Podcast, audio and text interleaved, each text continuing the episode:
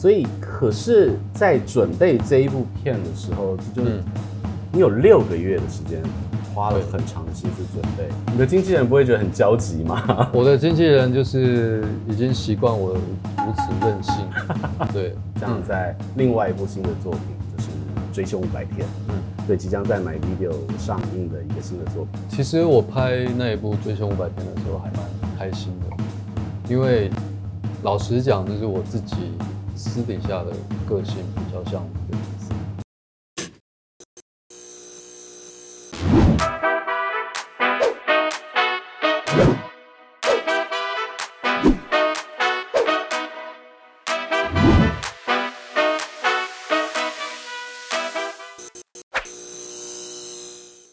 欢迎收看 E Studio 一镜到底之 Talk 一杯，我是主持人郑伟博。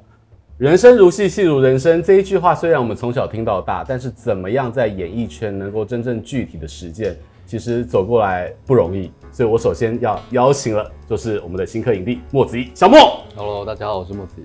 你知道，在今年大家都是一致看好你得奖，嗯、我觉得也是这个应该要开花结果了，但是很不容易。嗯。对，我从刚才在聊天的时候，我跟小莫分享，我看你的表演，从舞台剧跟林奕华导演的合作，嗯，然后有杰，然后林俊杰，然后一路，对不对？到了这一次，亲爱的房客拿到了台北电影奖的最佳男演员。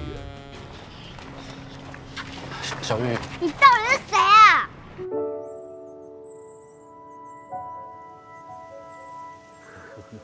忧郁，他是你什么人呢？我爸，我先上去，一起吃啊！谁假崩了？我是他们家顶楼加盖的房客。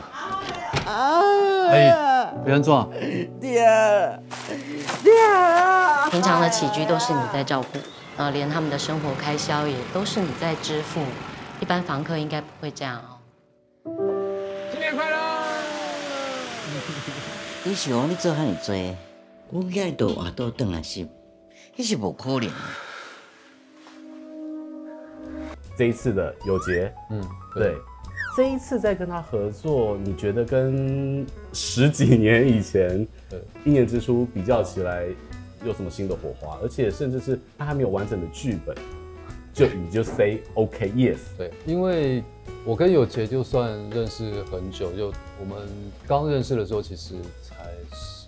我应该也才十八九岁吧，对，然后后来真的开始一起拍第一部电影，那是我已经大学毕业退伍之后的事情。对，那这一次其实，呃，我觉得比较特别的就是我们都成长了，就是都到了某一个近中年的岁数，对，人生也历练。对，那最特别的就是，呃，除了。彼此了解的默契这件事情之外，另一个就是，不管是人生经验，或者说对创作这件事情的深度，都足够。对，那其实我们说要一起拍的这个过程也蛮妙的。其实事实上是，呃，我们就是在中天的婚里面就就又遇到了。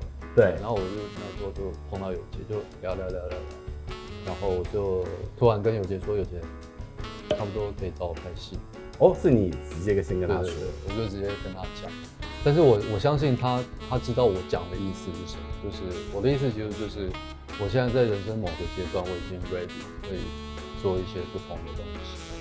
对，然后他他他也完全明了是什么意思。对，所以他刚好就是他正正在筹划《亲爱的访客》的前置，对，所以就很巧的就就这样碰上。所以其其实人生当中一起创作的这个朋友能够一起这样走起来，成熟有共振，真的很不容易。对对。那所以可是，在准备这一部片的时候，就就是你有六个月的时间，花了很长的心思准备。其实六个月，这对为什么会这么长？就是其实大家很难想象。对，其实呃，这真的是各种因缘巧合嘛。对，因为像我自己本身。我自己会喜欢，如果时间允许的话，在每一个工作之前，有一个属于自己的准备期。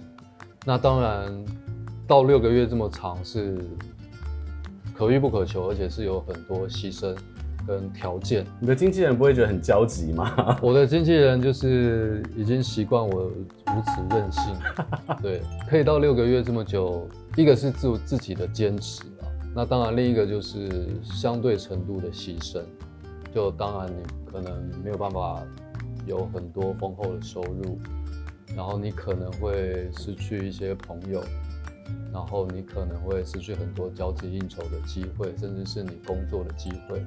但是对我来讲，最重要的还是当我要接演一部戏的时候，我对那个角色的完整度这件事情对我来讲是重于其他所有。这六个月你究竟做了哪些具体的准备？扣掉真的要进入准备角色的两个月，就是开拍前的两个月除外，那剩下的时间其实是。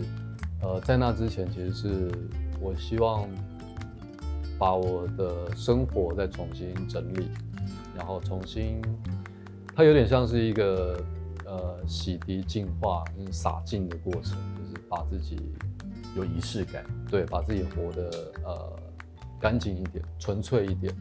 然后在那一段时间，就是其实没有太特别的事情，就是我很正常的去。过我的生活，起床看书，然后去运动，然后呃去感受角色的状态，跟他面临的所有东西。因为虽然说我们我们拍摄的故事是在角色的后期，但是他人生的前半他是怎么度过？你得先去完整完整的完成它，才可以到后面。对对对对，譬如说，呃，每一个人都会有自己不同的。状况跟变化，譬如说我现在我自己是现在看起来好像正经八百，然后对，在很斯文的在跟你讲话，对，但是其实我年轻的时候是一个叛逆的青少年，就是什么坏事都做过。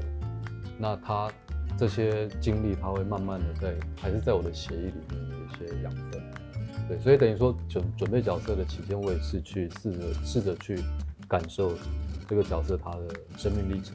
然后到剧本现在这个阶段，他经历的一些过程。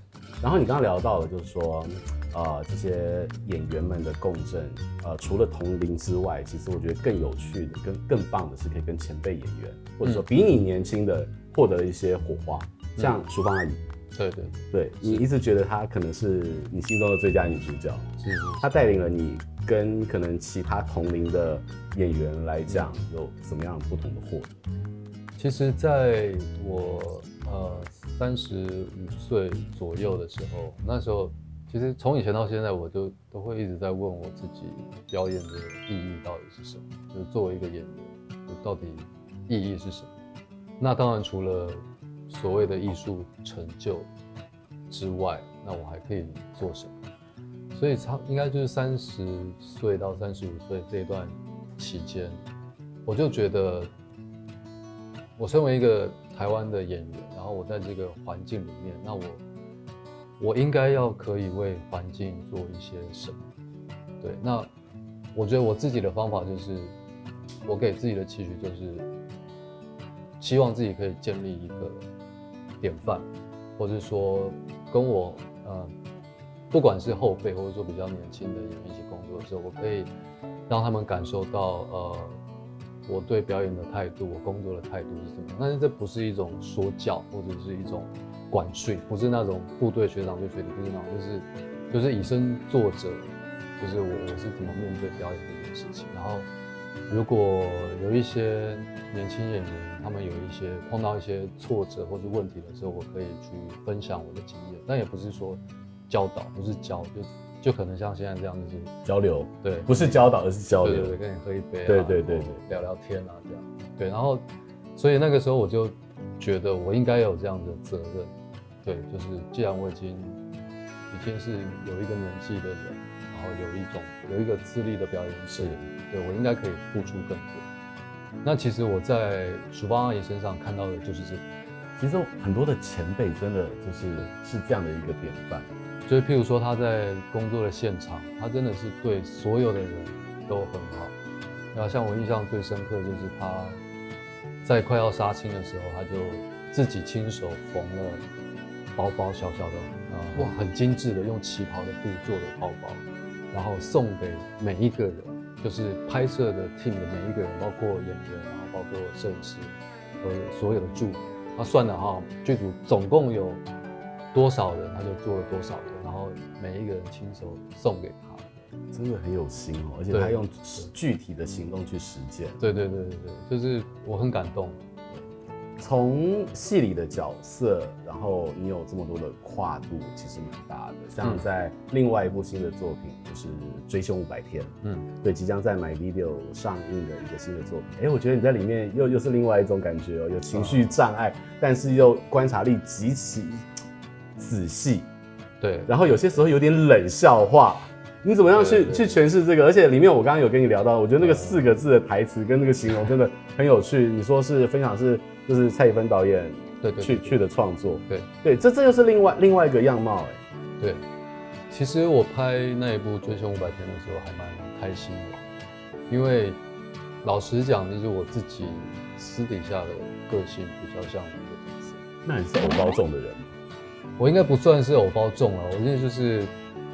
必须要符合某一个工作上的期待，对，就像譬如说今天要来上，我觉得还是一种尊重，是对。譬如说来上节目，还是要呃好好的分享，对。那但是私底下的我就是脾气还还蛮冲，然后就是脾气。你以前是暴冲少年吗？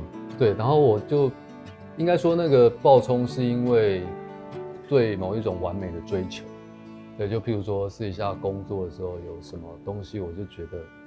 怎么会这个样子？就是我觉得这个，可能我自己心里在想，就是这个连小学生都可以做好的事情，怎么会做不好？就是我其实可以理解，就是每个人应该把每一个人的工作做好。对对对对对对，所以我私底下的性格可能跟那个角色是比较接近，对，然后不喜欢跟人相处，不喜不信任人，然后有很多自己的坚持跟原则，对，然后呃。为达目的不择手段，可能啊，我是这样。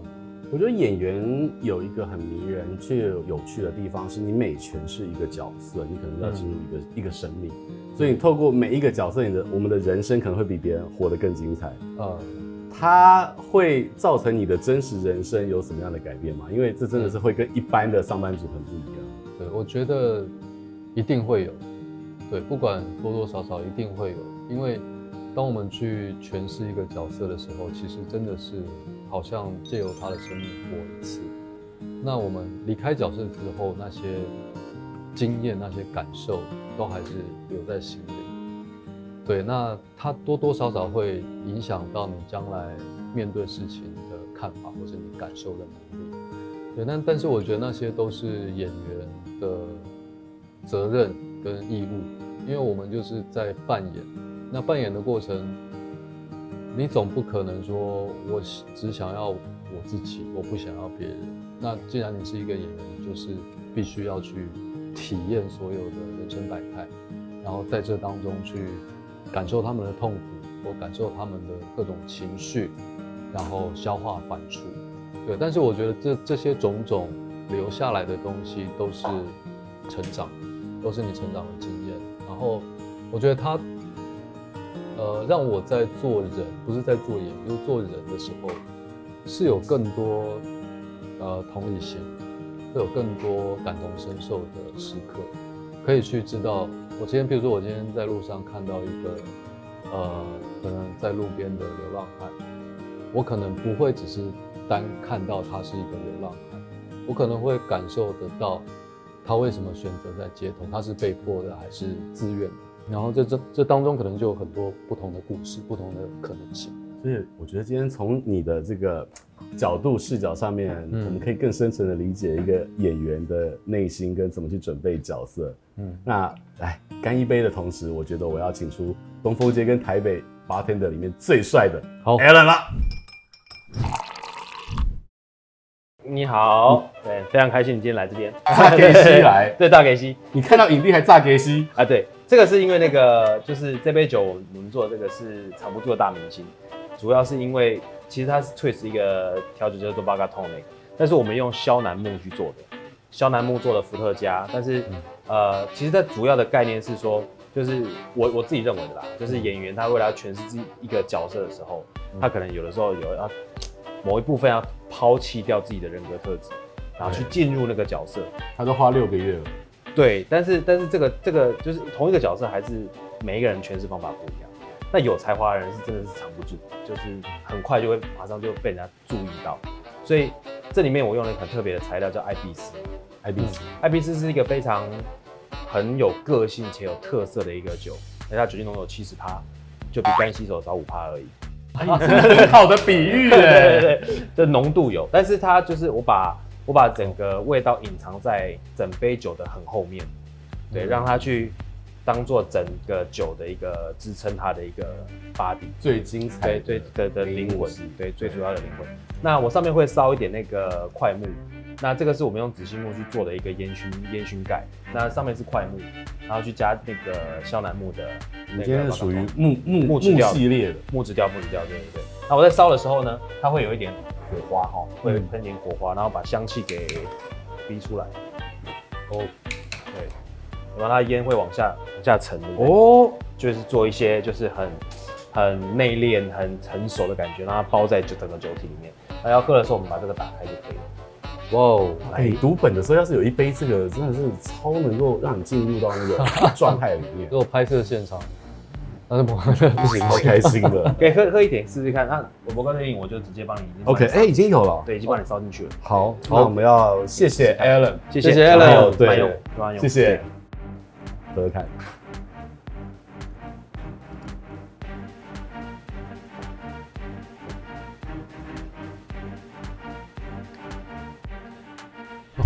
你下去的第一口到那个味道回来到鼻腔，再进到入口是三种层次。对，而且包括它的烟又是另外一个层次。对，好特别。它后面的那个余韵是很多层次，而且它不只是，它不只是舌头可以尝到的味道，包括舌根也有。对，而且包括你的嗅觉。它是融合在一起，所以其实今天非常开心，小莫来到了现场，我们很深沉的可以聊出一个演员他在生命当中、在创作当中跟最后演绎当中，他很多的内在的层次，跟他对生活、生命以及未来的看法。而且今天这个酒真的是，我觉得它太点题了，太棒符合你的性格跟你的生命历程。谢谢你来，谢谢，谢谢小莫，谢谢。所以，如果接下来大家还要想要看哪一些大明星，请持续的订阅我们的频道，按赞，开启小铃铛，而且要每个礼拜都看我们的频道。谢谢大家，拜拜。呃，这杯酒是用呃我们自己做的萧楠木 infused 的伏特加跟艾比斯，还有我们自己熬的丁香蜂糖跟肉桂水去做的一个结合，它有点像 twist gin t o n y 的方法，但是我们做的是一个无敌 t o n y。就是木头的巴卡。